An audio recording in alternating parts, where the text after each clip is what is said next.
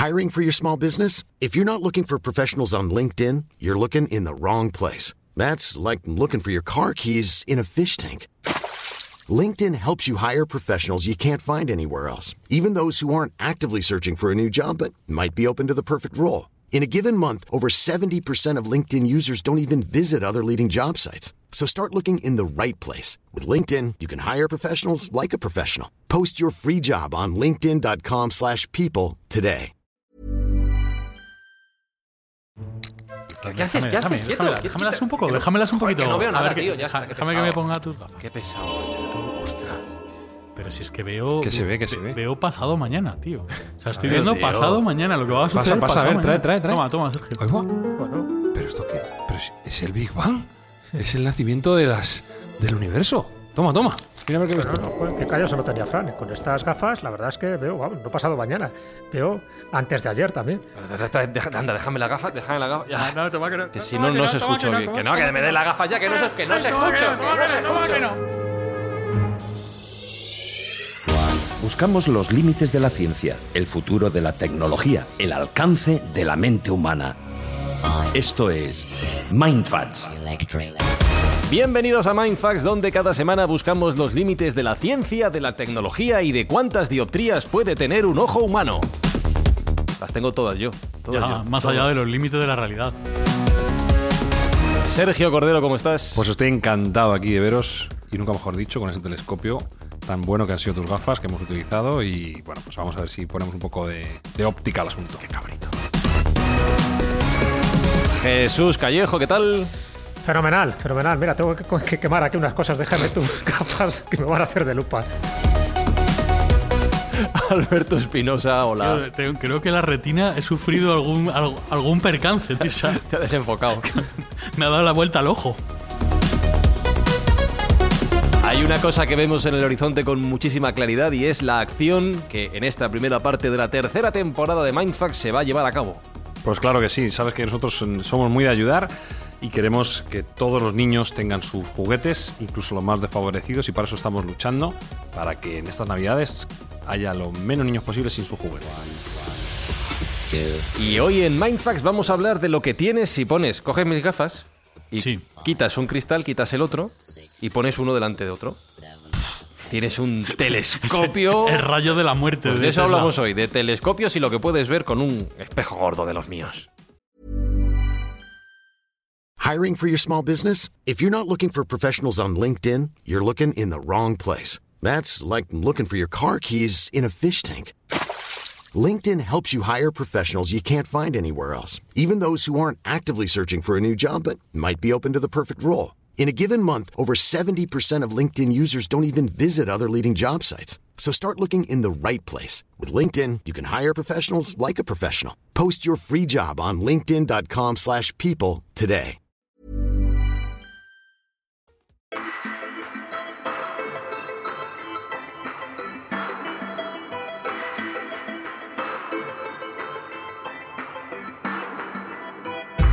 Esto es un poco como la ventana indiscreta, ¿no? Mira, esta sí la he visto. Esta ¿Esta sí? Esta sí la he visto. ¿En Sí, serio? Me la pusieron en clase. Yo Joder. creo alguna vez la ventana indiscreta. Forzado, vamos. ¿Y Sí. quién es el protagonista, tío? No me preguntes Ah, cosas vale. que no puedo saber. ¿Y el director? No, es, es un señor. Es un señor. Eso sí. Es un señor que hacía pelis. O señora. Gordito, Es gordito. un señor que hacía pelis. Sí, sí, sí, sí, hombre, ya sé quién es. Es que, es que estudió comunicación audiovisual. Y no es que sé esto de- es de- de track. Bueno, que iba a lo que iba, que, que esto es un poco como la ventana indiscreta. ¿Qué manía tenemos de mirar ahí fuera? ¿eh? ¿Qué ganas tenemos de echar Hay que mirar, somos curiosos, necesitamos saber qué hay fuera, qué, qué se nos escapa al ojo desnudo, ¿no? Y sobre todo, eh, qué nos estamos perdiendo, qué nos estamos perdiendo de lo que hay fuera. Para mí, el, el descubrimiento del telescopio, el uso del telescopio, eh, más allá de saciar la curiosidad, que es muy importante, tiene un componente adicional que es todavía más importante, y es que un telescopio no es sino una máquina del tiempo. Claro, pues lo, hemos comprobado, lo habéis comprobado vosotros. Porque lo que estamos viendo, la luz que nos está llegando, es luz pasada. Claro, yo veo la de hace Cuanto muchísimo más allá seamos capaces de ver, más anteriormente seremos capaces de ver. Y luego comentaremos que con las nuevas propuestas de telescopio que hay, podemos llegar hasta el origen de los tiempos. Y esto es lo que nos puede hacer soñar en ver y conocer mucho mejor nuestro universo. Y ahí lo dejas. Y ahí lo dejo, Joder, como spoiler. un episodio. Cliffhanger de Sergio Cordero. Pues espero que esté a la altura moderno. de lo que vamos a contar de, de lo que ha anunciado Sergio. ¿Qui- ¿Quién fue el primer señor que dijo, voy a ver si cojo las gafas y miro lejos y veo cosas que no he visto hasta ahora? Pues un espía, ¿Un espía? seguro. Ah. No, es curioso porque damos por hecho, ese es un gran error, ¿no? Muchas veces dar por hecho que las lentes o las gafas o el telescopio son inventos modernos.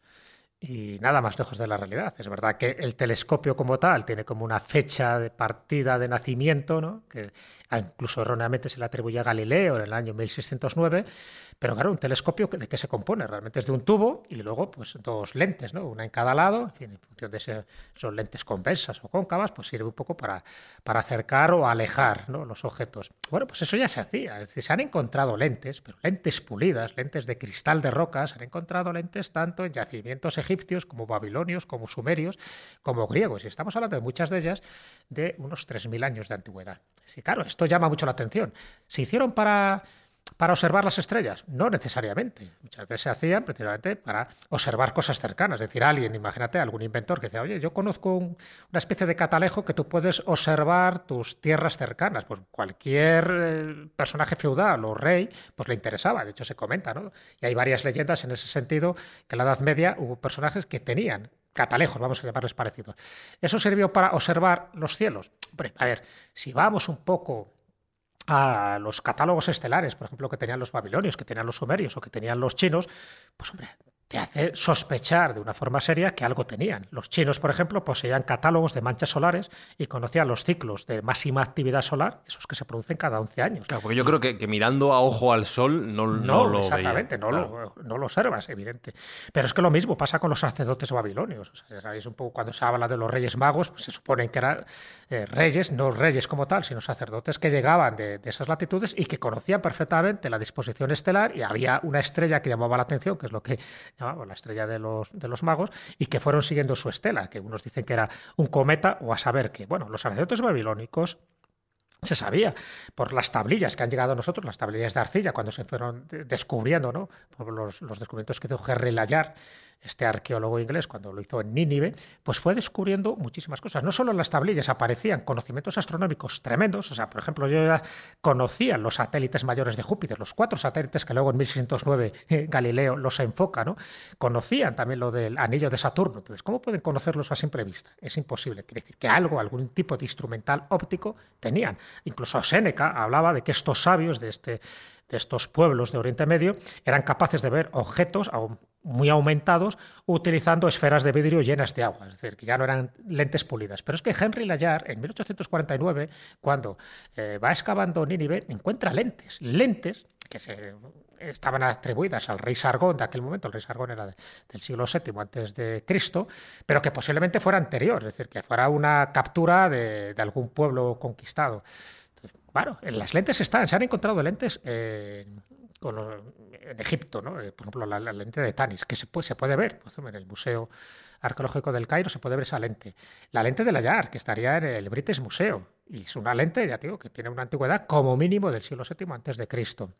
Se han encontrado lentes cartaginesas, se han encontrado lentes en Éfeso, se han encontrado lentes en Troya. Henry Schliemann, cuando va descubriendo Troya, distintas Troyas que luego había superpuestas, también encuentra lentes pulidas. O sea, esas lentes pulidas solo podían tener una finalidad. O sea, no eran cosas decorativas, no eran objetos votivos para dedicar a los dioses. O era para ver de cerca, es decir, que se utilizaban como gafas. De hecho, la lente de Layar o la lente de Nínive tiene estrías de 45 grados que, se, que estaban preparadas para que se colocaran en una montura. Es decir, que podía ser o bien un monóculo o bien una parte de unas gafas o anteojos o antiparras para que se pudiera ver y eliminar el, asti- el astigmatismo, por ejemplo, porque son lentes toroidales que servirían para eso. Entonces, claro, nos está hablando de una tecnología óptica que ya se sabía. Entonces, sí. Bueno, los mayas, acordaros de los observatorios, por ejemplo, que se han encontrado en el Yucatán, en fin, en distintas eh, zonas donde los mayas tuvieron su civilización, incluso su imperio. Se han encontrado observatorios que está claro que no puedes observarlos solo con simple vista, se tenían que ayudar de instrumentos ópticos. Entonces, si sabemos que las lentes ya estaban en esa época, y estamos hablando de 3.000 años como mínimo, pues bueno, ¿por qué no pensar que tanto eh, egipcios como babilonios, como sumerios, como mayas, pudieron, y los chinos, pudieron utilizar este tipo de instrumental? Nos falta la prueba, es decir, la prueba definitiva, y es cierto que hay como una fecha más o menos oficial que se atribuye a principios del siglo XVII. Galileo no lo no inventa el telescopio, es verdad que lo mejora. El El tío lo sabía y lo mejora, y entonces pues eh, vienen los cuatro satélites de Galileo, que son los cuatro satélites principales de, de Júpiter, los anillos de, de Saturno, etcétera, muchísimas cosas. Pero entonces, ¿quién lo inventa? Exactamente, ¿quién lo inventa? A ver, habla, los holandeses dicen que lo inventa Hasley Penschem, que era un inventor eh, suyo, ¿no? Y que lo, atribuyen a los holandeses. Los alemanes eh, creen que es, que es un invento suyo. Y hubo una investigación, no hace demasiado tiempo que se publicó en, en History Today, en, este, esta revista británica, hecha por un, un, informático, por Nick Pellin. Entonces, Nick Pellin, el informático, llega, va rastreando diciendo, a ver, hay alguien que tuvo que hacer la primera patente. Y llega ni más ni menos que hasta España, hasta Gerona, y Juan Roget dice que era el inventor y fabricante de estos primeros telescopios que luego pues Zacharias Jensen o Hans Lippenstein utilizaron, renovaron, se lo vendieron, por ejemplo, a Galileo, que a su vez hace nuevas renovaciones para que la potencia sea mucho mayor. Pero todo indica, lo cual no quiere decir que sea el inventor, casi seguro que haya un inventor anterior, pero en lugar de 1609 o 1608, que es la fecha que se estaba dando hasta ahora, nos tenemos que retrotraer hasta 1590 como mínimo, donde Juan Roget, este gerundense, se sabe que fabricó telescopios que luego eran utilizados tanto en Alemania como en los Países Bajos como en Italia. ¿Es el primero? No, pero por lo menos la, hipótesis de Nick Pellin, de este investigador informático, que le da por la historia oculta, pues llegó a esa conclusión que revolucionó bastante las cosas y bueno, y puso en valor pues, a un geruntense, a un español que, del que no teníamos constancia prácticamente y que se sabe que fue como el primero a finales del siglo XVI. Bueno, eso sería, pero ya te digo que desde mi punto de vista incluso se encontró, además eso se puede ver, no me acuerdo ahora en qué museo es, se encontró en la Acrópolis de Atena, una vasija griega, y en esa vasija griega se ve como una especie de sacerdotisa, está en la pintura, dentro de, creo que es una crátera griega, se ve cómo está utilizando eh, una, no sería un telescopio evidentemente, pero es una especie como de anteojo, una, como un, como un tubito, sí, un sí. tubito largo que está observando algo y además uh -huh. se ve que está mirando hacia el cielo. Bueno, pues ahí está, y está datada en el siglo VI antes de Cristo. Entonces ahí está la prueba para mí evidente de que algo estaba utilizando y está claro que no estaba mirando algo eh, cotidiano, estaba buscando algo que estaba muy lejos. Pues digo, ¿quién fueron los primeros? Pues evidentemente la, los que son curiosos porque quieren saber lo que hay alrededor de nosotros y aquellos que eran espías porque luego este tipo de instrumentos se utilizaron para para espiar, pero también sirvió, sobre todo ya en la época de Copérnico, sirvió para que eh, se demostrara de una forma fehaciente la teoría heliocéntrica de Copérnico o la de Galileo. Es decir, que, que, los telescopios pusieron en valor muchísimos descubrimientos científicos que la Iglesia por entonces negaba, en fin, por una serie de, de, cuestiones que ya hemos de, debatido, y que sirvió para ampliar nuestro horizonte, no solo de lo que había en el planeta Tierra, sino también de lo que, del papel que ocupaba la Tierra dentro del sistema solar. Me, siento como si Jesús hubiera descrito mi árbol genealógico, tío. te lo juro, te lo juro. Sí. Todos mis antepasados gafiles uno detrás de otro. Qué claro, lo que pasa es que pensamos ahora en la actualidad en telescopio, además Jesús lo ha definido muy bien, ¿no? Como un tubo con una lente delante, una lente detrás, y eso es un telescopio mmm, tradicional de toda la vida. Pero si nos venimos desde la época de Galileo hasta la actual, el concepto de telescopio, Sergio, ha variado, ha evolucionado un montón. Sí, claro, como todo durante el tiempo que ha transcurrido, pues evidentemente lo que entendemos por un telescopio ahora no tiene mucho que ver, nada más que en el origen y la génesis, de lo que era antiguamente. Eh, si somos digamos, en reduccionistas en la definición de telescopio, podemos ver que hay dos familias de telescopios, ¿vale? Para observar ese espacio exterior que tanto nos interesa y que, del cual tanto podemos aprender. Uno serían los telescopios ópticos, como bueno, pues sería el telescopio típico con lentes y espejos para poder mirar y aumentar esa, esa, luz que nos llega y poder discernir a través de ella las maravillas del universo. Y otro serían los radiotelescopios. Los radiotelescopios que posiblemente sean los más eficaces a, a día de hoy eh, por dos cosas. La primera es que no están limitados al tiempo del día. Es decir, el telescopio. Claro, por la noche no ves. Exactamente. Claro. Por, al revés, por el día no ves. Ah, por el día por no el ves. día no ves. Uh -huh. Por la luz que hay. Ah, perdón. Vale. Es por la noche cuando verdad, hay oscuridad, cuando se puede ver. Jo, no lo había pensado, ¿eh? Sí, se, se, llama contaminación lumínica. Por el día puedes ver a tu vecina. claro, a tu verdad. vecino. Claro, que estamos, estaba pensando en eso, sí, pero claro. Pero para ver estrellas y eso, claro. claro hay mucha luz. El radiotelescopio no tiene ese problema porque como miran una parte del espectro distinta, le da igual que sea de día y de noche. Ajá. Además, eh, bueno, pues eh, hay ahora una serie de ejemplos de radiotelescopios que están dando grandes informaciones. El más eh, llamativo sería el telescopio FAST, que es un telescopio chino que tiene 500 metros de diámetro.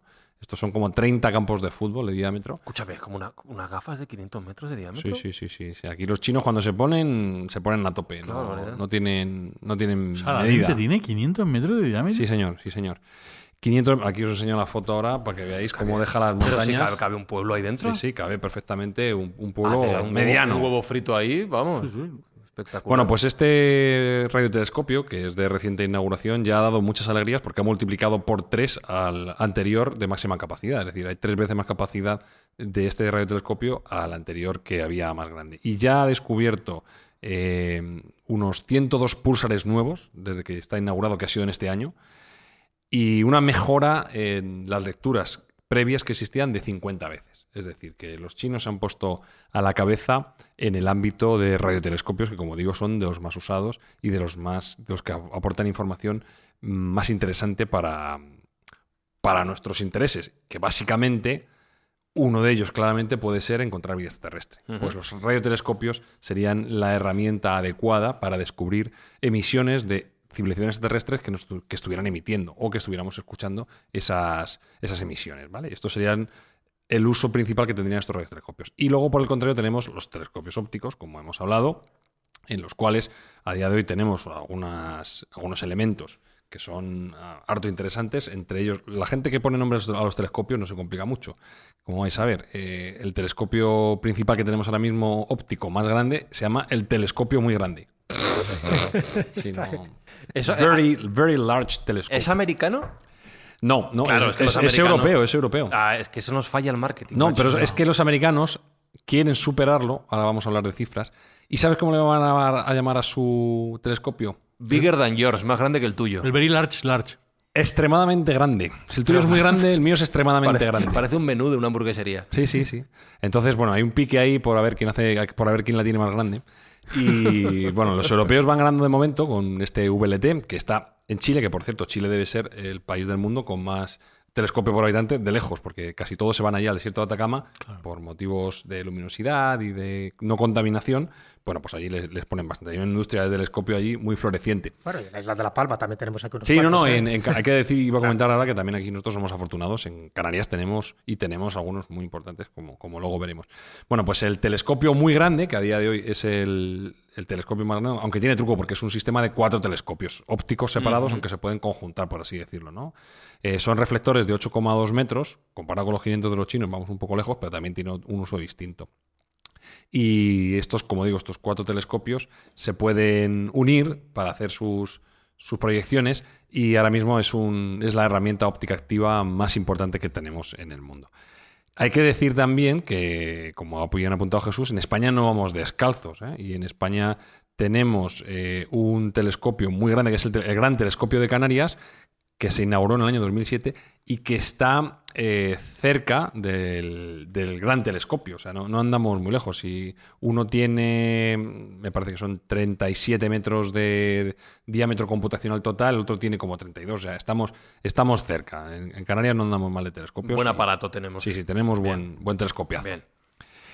Pero como he dicho, esto es una carrera que no acaba nunca. Y ahora están los americanos con su proyecto de gran, eh, extremadamente gran telescopio, extremadamente grande telescopio. O también llamado, le han puesto un nombre más comercial, que es el, el telescopio gigante de Magallanes. Que es un poco más. Que tampoco se han currado el nombre mucho. Aquí hay un déficit, ¿eh? Un déficit de poner nombres a los. Pues este, este va para, también va para Chile, ¿eh? va para Chile y es un proyecto de un billón de dólares, principalmente liderado por Estados Unidos, pero con eh, colaboración de Australia, Brasil y Corea del Sur. Donde Chile pues pone la tierra, es un buen formato, te traen el telescopio, tú pones lo tuyo y los otros que pongan la pasta. Y este telescopio que estará mm, en el Observatorio de las Campanas, hay absoluta in- gran expectación por cuándo puede ponerse en funcionamiento. Eh, porque estará compuesto, si hemos dicho que el gran telescopio tiene cuatro telescopios de 8,2 metros, este serán siete telescopios de 8,4 metros, con lo cual casi estamos duplicando la potencia del gran telescopio, que ya es muy elevada. Para que os hagáis una idea, cuando esté en funcionamiento va a tener 10 veces más capacidad óptica que el Hubble. Porque llega ¿Qué un es? momento que ya no, no nos queda universo por mirar. No, porque tú ten en cuenta que por muy lejos que puedas ver, cuando miras por un telescopio es como si mirases por una pajita de, de bar, ¿sabes? O sea, vas a ver un 0,00001% del universo. Con lo cual, todos los telescopios que tengan te vienen bien, porque aunque cada uno tenga su potencia, cada uno mira un sitio y cada uno va a descubrir una cosa. Porque claro, nosotros tenemos 360 grados para mirar. Para todos lados. Y, y efectivamente, tenemos demasiado campo para abarcar eh, que, que no podemos ver con las herramientas que tenemos. O sea, que todos los telescopios que tengamos, estupendos. Y además, como hemos comentado en el cliffhanger que, que decía, Eso te iba a preguntar, que has dicho que con estos telescopios no solo podemos ver lo que hay ahora, que lo que estamos mirando al pasado. estamos mirando al pasado, estamos viendo al pasado. Son auténticas máquinas del tiempo. Porque la luz que nos está llegando en este momento es lo que pasó en el momento que somos capaces de detectarlo. Es decir, cuanto más distancia tengamos, más antiguo estamos viendo. Con lo cual, si tenemos elementos y herramientas, que ahora veremos que estamos en ello, para mm, llegar lo más lejos posible, es posible que lleguemos a ver la luz del origen de los tiempos, del Big Bang. Y esto, para la ciencia, pues es un mindfuck en sí, el poder ver cómo era el universo eh, hace 13.300 millones de años. Pensad en eso, Mindfactors. Pensad en eso.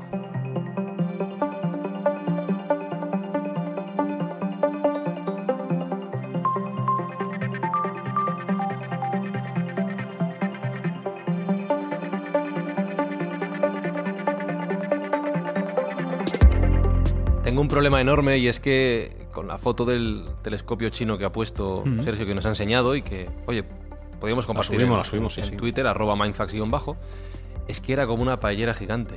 Una Era paella como, gigante. Sí, como un horno de esos Entonces me está, solares. me está entrando hambre. Y quiero... yo huelo. También es que se huele comida, ¿verdad? Yo huelo. Está por aquí. Es que- Entonces, te, te voy a pedir otro tipo de, de telescopio para quitarme la imagen mental y a ver si se me pasa un poco. Sí, te voy a dar uno buenísimo. Además, te va a encantar. ¿A ti te gusta el cine, hemos dicho, no? ¿Eres Ah, me encanta el cine. Fenomenal. todas Star Wars te las has tragado todas. Pues mira, es- pues sí. Vale, pues imagínate Ah. un... De algunas no me acuerdo, pero. Hay un poco de sí, escepticismo en la mesa, pero... Ah, que- sí, sí, sí. Pero bueno, ¿sabes cómo es un... Esto es un Mindfax también. ¿Sabes cómo es un destructor estelar de Star Wars, no? Del Imperio, que es así Sí. como un triángulo. Sí. Bueno, pues Estoy diciendo eso. sí porque no me acuerdo, pero sí. Bueno, sí. pero queda bien decir Vale, que sí. sí. Eso, si le pones encima una serie de hexágonos eh, que sean espejos reflectantes de luz, eso va a ser el nuevo telescopio que van a lanzar los americanos el 18 de diciembre. Se lo tenemos a la vuelta de la esquina. O sea, pero, o sea, quiero decir, tenemos el Hubble ya, por ejemplo, ¿no? Tenemos el Ahí Hubble. El Hubble ya vueltas, está un poquito con gotera. Pero que no deja de ser como un catalejo gigante también, ¿no? Un poco- Sí, exactamente. El Hubble es un telescopio óptico ahí, claro. que no tiene el inconveniente del día y la noche porque está en órbita. Mm. Entonces eh, se quita ese problema y que sin duda alguna ha sido la herramienta, yo creo, científica más interesante de los últimos 30 años. Pero ya tiene 30 años. E incluso está sobrepasando el plazo original que se dieron para utilizarlo. Fotazas del Sí, no, no, ya ha y- hecho hombre, unas el- fotazas. Pese a que tuvo que tener una intervención de corrección de óptica. ¿Tenía porque- dioptrías? Sí, se mandó al ¿Pero espacio cómo? defectuoso, no, no iba bien afinado. Menos mal, menos mal que se, se proyectó y se diseñó Un para. telescopio con miopía, no me lo puedo Sí, creer. sí, sí, lo mandaron un poquito desviado. La lente, sí. Entonces, bueno, pues puede pasar. Al final son herramientas tan precisas y de, y de tanta capacidad que cualquier mínimo golpe, vibración, etcétera, te, te hace una, te crea una desviación. Y es una desviación compleja. Como digo, por suerte el Hubble tenía la capacidad de ser eh, arreglado. Este nuevo telescopio que se va a mandar, el James Webb, como salga mal, sale mal. No pero, hay capacidad. Pero la imagen mental que nos has creado, yo me estaba imaginando como un tangram ahí en el espacio flotando, una cosa muy, muy rara. Es un, como te he dicho, un, una nave estelar de los eh, del, del Imperio Sí, con un- sí. unos espejos ahí esféricos, o sea, Como- hexagonales es, es- encima. es un destructor con chepa. Exactamente, con, Sí. un- con una especie de antena. Es chulo, es chulo. Es chulo y, y es caro, ¿eh? Porque se planteaba que iba a costar 500 millones, ha acabado costando 10.000. Pero eso pasa siempre. ¿Que eso va a estar eh. también en órbita en la Tierra? Sí, o eso va a estar en una órbita lejana, además. eh, Que, que el inconveniente de esa órbita lejana es, como digo, que es difícil de llegar para los, para los eh, astronautas. Buah, es que en desplazamiento te cobran para arreglar eso. Sí, sí, sí. te- te- la mano de obra te, la- te sale carísima a la hora. Y te digo que se, se esperaba sacar por 500 millones y 7 años y ha acabado costando 10.000 y 25. Por eso. Como cualquier reforma de una casa. Había que vamos, sanear de- ahí a tope el cacharro. Sí, claro, sí. era Que todo. hice los primeros cálculos era para despedirle. Bueno, de hecho, de Era, hecho- el, mi- era el mismo que el de la lente del Hubble. Sí, exacto. Sí, no, bueno, en este caso todavía es más sangrante, ¿no? Porque la verdad que la desviación que ha habido es tremenda. Pero también es cierto que se le han ido añadiendo cosas, ¿eh? Era como, bueno, pues ya que va, métele, ponle bien ahí de, de pintura buena y métele este instrumental que no tenía, tal. Ponle que- Windows 10, que ya ha salido. Claro, ya que Ponle se ha retrasado. Ponle Gotelé. Exactamente. No, ahora no, ahora quítalo. No, era Lisa. Entonces, la es- lente del cuñado, que siempre. este telescopio. Que tenga eh, wifi. ya que a vas, tráeme algo. Este telescopio va a ser la, quin- la quinta esencia de los elementos eh, telescópicos, nunca mejor dicho, y va a ser donde están depositadas las grandes expectativas de conocer el universo como nunca antes lo habíamos conocido, con una edición importante, y es que va a ser capaz de ver la composición de las atmósferas de los planetas que observe, exoplanetas que observe. Toma. Es decir, vas a ver que hay exoplanetas, va a haber exoplanetas que antes no veía. Estamos hablando de algunos científicos consideran que puede llegar a ver 30 veces más de capacidad de exoplanetas que recordemos que actualmente se conocen unos 4 o 5 mil. Bueno, pues este va a ser capaz de ver 30 veces más y mucho más preciso. Tanto es así que va a ser capaz de discernir qué hay en sus atmósferas. Y si vemos las atmósferas y vemos que hay agua y vemos que hay oxígeno, ojo que ahí puede haber bingo. Entonces, hay muchas expectativas en el lanzamiento de este telescopio que es complementario al Hubble, se me olvidaba decirlo, porque tiene una tecnología distinta. Este está más preparado, es más especialista y está más preparado para tecnología infrarroja, para ver en el infrarrojo, en el espectro infrarrojo, que es lo que nos interesa ver porque muchas pequeñas estrellas no emiten otro tipo de radiación que no sea la infrarroja. Entonces, por eso se le ha puesto este sensor de infrarrojos, que es básicamente lo que hace especialmente bien el, el telescopio James Webb. Pero como os digo, hay muchas expectativas de que mm, pueda discernir si hay planetas habitables y, ¿por qué no?, si hay vida. Porque, por ejemplo, si ya sabemos que si hay metano en una, en una atmósfera, ahí puede igual, haber... Igual hay vacas. claro. Exactamente, igual puede haber vacas. Y si hay vacas, hay leche, y si hay leche, igual puede haber un Häagen-Dazs, helado y tal. O sea que, bueno, puede haber gente inteligente ah, ordeñando esas vacas. Con lo cual, este telescopio carísimo y retrasadísimo es ahora mismo eh, la gran expectativa para la ciencia y se lanza, si no ocurre ninguna desgracia, el día 18 de diciembre. Estaremos muy pendientes. Y solo tenemos una oportunidad de hacerlo bien. Si sale mal, 10.000 millones a la basura. 25 Ah, pero- años a la basura. pero ¿por no hay backup. ¿Por no, qué? no tenemos capacidad ni de tener montar otro a tiempo, ni, ni siquiera de arreglar este mismo. O sea que ya se, nos, ya se nos puede dar bien la cosa. Bueno, si sale mal, en principio seguiría activo el Hubble, ¿no? Y seguiría Sí, activo claro, claro. el No, yo digo, me refiero a este mismo, este mismo. que no. son los dos observatorios, por decirlo así, estelares. Ya sabéis que la mayoría de los observatorios están en tierra, ¿no? En distintos lugares, en Atacama, en la isla de Palma, en Estados Unidos. Pero estos son los que están orbitando, porque claro, evitas toda la contaminación lumínica, evitas todas las aberraciones ópticas, ¿no? Que se genera desde un observatorio terrestre, porque aunque esté muy elevado, aunque esté a 3.000 metros de altura, ¿no? Por, por encima del nivel del mar.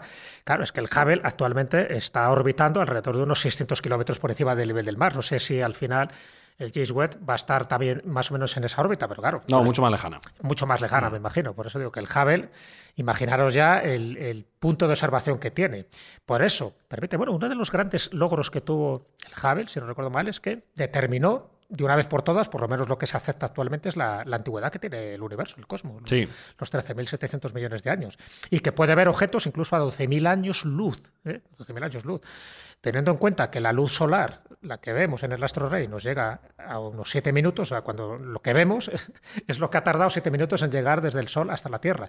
O sea, con lo cual estamos hablando de, de 7 minutos luz. Imaginaros lo que son 12.000 años. millones años luz. Claro, Pues que- una foto del pasado. Claro, efectivamente, todo lo que estamos viendo posiblemente sean cosas que ya han muerto y algunas que ya están por ahí desarrollándose. que Claro, lo todavía que pasa es que si vemos, si vemos metano en un planeta que esté muy lejos, a lo mejor ya no hay vacas. A lo mejor ya, se han muerto todas. sí. O, o han mutado. Han Puede mutado. ser, puede ser. Bueno, Eh, esto, eh, no sé si os acordáis de una noticia que salió hace poco, fue en noviembre del 2020, a finales del noviembre, y es eh, el radiotelescopio de Arecibo, en Puerto Rico. Mm, la- Ya no está operativo. Una lástima. No, está además que parece que lo han ocupado y todo. Es, Claro. es- está en condiciones Hombre, me llamó la lamentables. atención porque, a ver, es verdad, estabais hablando antes de las grandes paelleras. Esta también era una paellera bastante considerable. Mm. Estamos hablando de 305 metros de diámetro. O sea, que era... Pero bueno, sostenido por multitud de cables. Uno de esos cables eh, se ha roto, no sé si por la cuestión de la oxidación o, o- o de la obsolescencia. Y, y, bueno, toda la estructura se ha venido abajo. Lo que me llama la atención es que había un dron que estaba filmando justo la ruptura de ese cable, como si estuvieran casualidad. esperando que eso iba a ocurrir. ¿no? Qué casualidad. Bueno, eh, ¿por qué destaco lo del radiotelescopio de Arecibo? Porque ha dado muchas alegrías, sobre todo en lo que es la búsqueda extraterrestre. ¿Acordáis que el proyecto SETI, incluso todavía sigue existiendo, ¿no? el proyecto SETI eh, arroba home, pues se sigue haciendo. Pero al principio, este es un, un radiotelescopio de los años 60, pues una de las funciones que tenía, además de observar las estrellas y las constelaciones, era intentar, bueno, ya mandar señales de radio a ver qué pasaba, a ver si eh, contestaban a esas señales de radio. Porque lo que hace este observatorio es que actúa como un radar. Decir, lo que hace o hacía el radiotelescopio de Arecibo, actuaba como un radar, emitía ondas electromagnéticas que impactaban en los asteroides, se recoge su eco y al recoger su eco tú puedes estudiar tanto la forma como el tamaño exacto. Y una de las últimas cosas que estaba estudiando este radiotelescopio de Arecibo es ni más ni menos un asteroide, un asteroide potencialmente peligroso que es el Apophis, que alguna vez cuando estuvimos hablando, os acordáis de, de los fines del mundo, hablamos de que el Apophis, que se va a aproximar a la Tierra en el año 2027, pues era uno potencialmente peligroso porque no va a impactar, pero se va a aproximar muy cerca. Y no solo se va a aproximar en el 2027, sino me parece que era en el 2036. Bueno, justo cuando está observando el Apophis, junto cuando está tomando datos para saber si realmente va a cambiar o no cambiar la trayectoria del Apophis, es cuando se vuelve, se, vuelve inoperativo, ¿no? porque se destruye el radiotelescopio recibo. Hombre, me llama la atención, yo no creo en las casualidades, yo no sé si ha habido ahí una especie de conspiración para que no sepamos más datos, pero que justo ha sido en ese momento. Y bueno, y todos los datos que se obtuvieron a través del proyecto SETI, en fin, con todo lo de Francis Drake, compañía que alguna vez hemos hablado, bueno, pues el observatorio, el radiotelescopio de Arecibo en Puerto Rico, es es el que durante décadas mandando estas señales de radio y percibiendo algunas otras señales de radio, que algunas han sido, pues bueno, de unos orígenes como bastante desconocidos, pero no podemos indicar de que sean inteligencias extraterrestres, son los que nos ha dado bastante alegría a los que pensamos que esa comunicación puede ser posible. Casi siempre, si os dais cuenta, se hablaba de radiotelescopio de recibo, que ha pasado, en este caso, a mejor vida. Qué especialitos esta gente, que si se cae un cable, ya no lo arreglo. Que si pongo esto en órbita y no sale la primera, ya no lo mando. Tíralo. Compra otro. Así no se recicla. programada. Pero si antes de lanzarlo y todo. Bueno, de hecho, eh, estamos esperando todavía comunicación, pero la, eh, la señal más clara y, más mediática que se envió por parte del radiotelescopio de recibo fue en el año 74 se mandó el primer mensaje, el primer mensaje que tenemos constancia, desde la Tierra hacia otros mundos, especialmente al cúmulo de estrellas llamado globular M13, que está ubicado solo a 25.000 años luz. O sea, tiene que llegar hasta 25.000 años luz y luego recibir la respuesta. A 50.000 años podemos tener respuesta. Pero es el primer mensaje oficial y podemos decir así como eh, casi casi con, con, los parabienes oficiales, tanto de la NASA como de la Agencia Espacial Europea, que se ha mandado un mensaje. ¿Qué ocurre? Bueno, la Agencia Espacial Europea en el 74 todavía no estaba, pero, pero daría su visto bueno. ¿Cuándo llegará el mensaje? Pues evidentemente cuando llegue. Uno de los agroglifos que hubo... Eh, Imagínate que la respuesta es, no se oye. No, es que claro, yo me estoy imaginando que el mensaje, el primer mensaje pudiera ser algo del estilo, ¡Hola! ¿Hay alguien? Algo así. Exacto. Hola, ¿qué hace? Pero, pero hablamos de ondas de radio, o sea que todavía estamos hablando de algo que casi casi es primitivo a la hora de, buscar respuestas, porque ya sabéis que el espectro electromagnético es muy amplio, ¿no? Está desde las ondas de radio, están los microondas, está el espectro visible, que es lo que vemos, ¿no? Que sería un poco todos los colores del arco iris, eh, está el infrarrojo, es decir, por debajo del rojo nosotros no somos capaces de ver y por encima del violeta tampoco. Bueno, pues este tipo de observatorios astronómicos, sobre todo los que se van a situar fuera de la atmósfera terrestre, es capaz de captar muy bien los rayos gamma y estos eh, rayos que de otra forma serían más difíciles. Entonces, ¿por qué no pensar que el mensaje que nos puede llegar en un futuro no va a ser por ondas de radio, sino que va a ser por rayos gamma o por otro tipo de, de, mensaje dentro del espectro electromagnético? Ya digo, dentro de ese espectro, nosotros solo vemos la luz visible, la luz que podemos ver en, nuestro espectro de visión, que es muy pequeña comparado con los mensajes que podemos Hay mucho más que no vemos, eso es evidente. Claro, ahí está. Pues, claro, que, en el fondo somos bastante sordos y bastante ciegos a todo lo que a lo mejor nos está llegando. También todo. bueno, pero porque no tenemos la tecnología adecuada, por, fuerte, por suerte la vamos teniendo, pero es cierto que los observatorios astronómicos, desde que se inventaron hasta ahora, bueno, en nuestra ampliación ¿no? de los conocimientos astronómicos ha sido exponencial y lo que nos queda todavía. ¿eh? Claro, y hablando de eso, me sorprende que solo has hablado de a vista futuro hasta el mes de diciembre. Pero no, claro, claro. Seguro que, hay cosas por ahí. Tengo, cosas chulas, tengo cosas chulas para traerte, que es lo que te mola. ¿Qué te parece el terrascopio? Me parece un nombre de parque de atracciones. Te ha molado, ¿eh? Te ha molado el terrascopio. Pues el terrascopio es una propuesta de la Universidad de Columbia, que no son precisamente tontos, para hacer algo completamente nuevo, una aproximación completamente nueva a los telescopios. Y es que si hasta ahora eh, pensábamos que la atmósfera de la Tierra era un problema y un impedimento para la astronomía, pues estos señores le dan la vuelta a la tortilla y dicen, no señor, y de tortilla nosotros sabemos bastante, eh, no señor, la atmósfera de la Tierra puede ser un potenciante de la luz. Es una, ga- una gafa gigante, ¿no? Podría ser porque Claro. la luz, a medida que pasa por la atmósfera, pues tiene una desviación, como, como pasa en algunos otros planetas. Por, no recuerdo, yo soy de letras, ya sabéis, pero creo que es el efecto Casimir, que lo que hace es doblar la, la luz cuando pasa por un cuerpo. Bueno, pues esta, la atmósfera lo que hace es que tiene un, un doblaje de esa propia luz y lo que proponen estos señores es, ¿y por qué no ponemos un satélite a la distancia adecuada, de tal modo que cuando pasa la luz, ese satélite va a recibir y aumentamos la capacidad de la luz, amplificamos la luz con un solo metro, con un terrascopio de un solo metro, ya me quedaba con el nombre de terrascopio, lo voy a patentar, 22.500 veces, que es muchísimo más de lo que tenemos ahora mismo eh, con la tecnología actual. Con lo cual, bueno, el concepto parece ser que es un paper actualmente, solo, Sí. está, solo está teorizado y parece ser que, que podría tener validez científica y de hecho eh, se está planteando ya eh, hacer un modelo y, y hacer las primeras pruebas. Y tanto es así que puede tener un reverso, que es una cosa muy interesante, y es que también podríamos emitir nosotros Claro, porque en el eh, fondo estamos- señales a través, utilizando también como amplificador la propia ¿Qué se te iba a de decir? Utilizamos algo natural que siempre tiene mucha más potencia que lo que hacemos nosotros, como si fuera el elemento que estamos construyendo. La lente es la atmósfera. Es alucinante. Exactamente, ese es el concepto y esa es la propuesta de este estudioso de la Universidad de Columbia, David Keeping, que bueno, que está validado por pares y que parece ser que puede tener sentido. Qué barbaridad. Bueno, y el otro es colocar un observatorio en la Luna. Claro. Ese es uno de los objetivos más inmediatos y posiblemente más certeros. En la cara oculta. En la cara oculta, claro, que es donde está más la sombra, ¿no? O sea, habrá que echar a los nazis de allí. Habrá que echar al cuarto Reich, que ya, ya lo teníamos, ya, ya estaba ahí a punto. No, pero bueno, pero lo de la Luna no es descabellado, tiene su lógica, ¿no? Igual que a lo mejor, o hacer sencillamente pues una base estelar eh, don- como plataforma donde colocarlo, pero lo de la Luna me parece que sí que está bastante desarrollado y que es factible en el momento, en el momento que se pueda volver a hacer ese tipo de viaje. Ya sabes que hasta, hasta hace muy poquito, pues prácticamente había, era un, un satélite tabú y no se, no se iba allí desde el año 72. Pero ahora parece que sí, y una de las cosas ya no solo es extraer el helio 3, que hemos comentado en algún otro programa, sino colocar un observatorio astronómico precisamente pues, por la pureza de- del espacio que tú puedes ver allí, visualizar. Así que a partir de ahí pode- podemos encontrar miles de cosas, pero vamos, que ya seamos capaces de ver con este ojo electrónico, ¿no? Eh, cosas que están a 12.000 años luz de nosotros, dices, bueno, madre mía, esto es increíble. Y lo estamos consiguiendo. Bueno, más a más en este proyecto que habla Jesús de la Luna, eh, seríamos proactivos y utilizaríamos los cráteres que ya existen. Claro. No, no haría Ah, falta, no haría falta poner una parabólica gigante. la obra hecha ya. Ya lo tenemos, efectivamente, ya lo tenemos vaciado, tenemos el vacío hecho, como se dice en construcción, con lo cual, eh, solo tirando unas infraestructuras bastante escasas, no haría falta gran inversión en infraestructura, pues se podría hacer este radiotelescopio que, que, que existe, como bien dice Jesús, como proyecto y que se está valorando. Yo creo que el paso por la Luna es un paso necesario. Y, y no lo digo yo, que tampoco soy una eminencia, sino que lo cree nuestro patrón, que Entonces es verdad. Entonces considera, le copia un poco la idea, considera que es un paso intermedio para la civilización multiplanetaria que él pretende crear.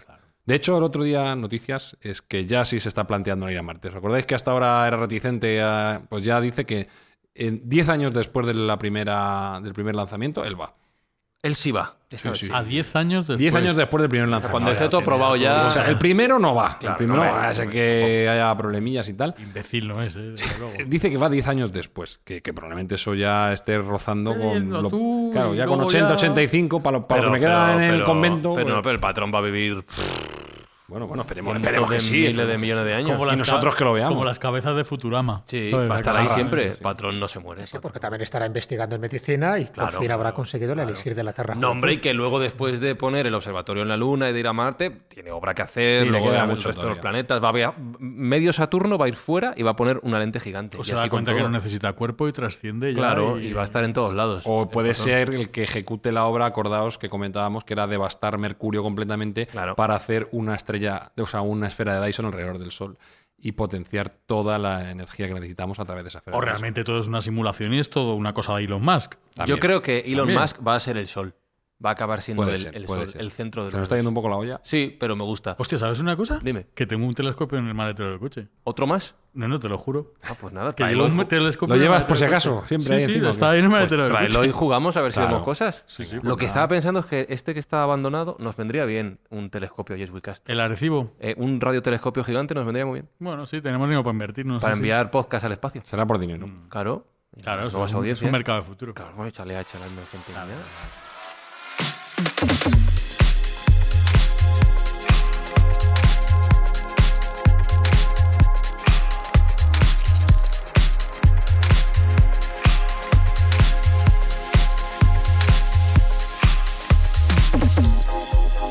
Eh, acabo de poner un, un tweet en mi cuenta personal, eso sí, pero seguida la del programa que está mencionado, arroba mindfax-bajo, eh, que es la muestra palpable de que hemos grabado episodios de Mindfax porque quedan dos trozos de tortilla en la mesa.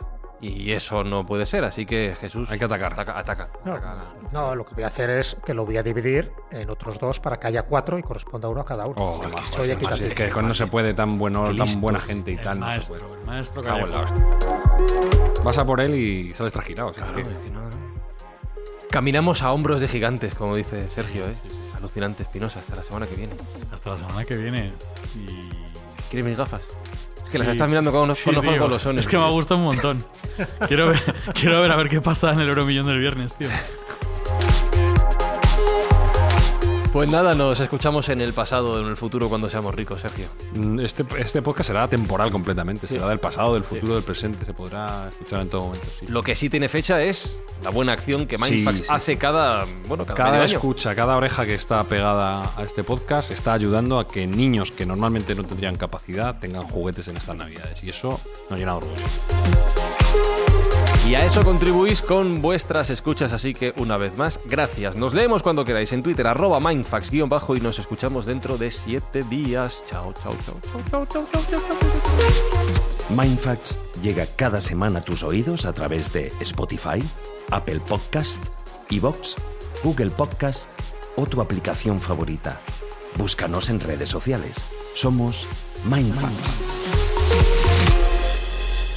Sí, sí, aquí estoy. Hola a todos. Bueno, todos sabemos que los telescopios nos permiten ver objetos distantes, pero ¿y si queremos oler un objeto más distante? Podremos hacerlo gracias a mi nuevo invento, el oloroscopio. Bueno, les digo que el oloroscopio es estupendo. Podrán oler astronómicos aromas gracias a mí. Ay, madre. Hi, I'm Daniel, founder of Pretty Litter. Did you know cats tend to hide symptoms of sickness and pain? I learned this the hard way after losing my cat, Gingy. So I created Pretty Litter, a health monitoring litter that helps detect early signs of illness by changing colors, saving you money and potentially your cat's life. Pretty Litter is veterinarian developed, and it's the easiest way to keep tabs on your fur baby's health right at home. Go to prettylitter.com and use code ACAST for 20% off your first order and a free cat toy. Terms and conditions apply. See site for details.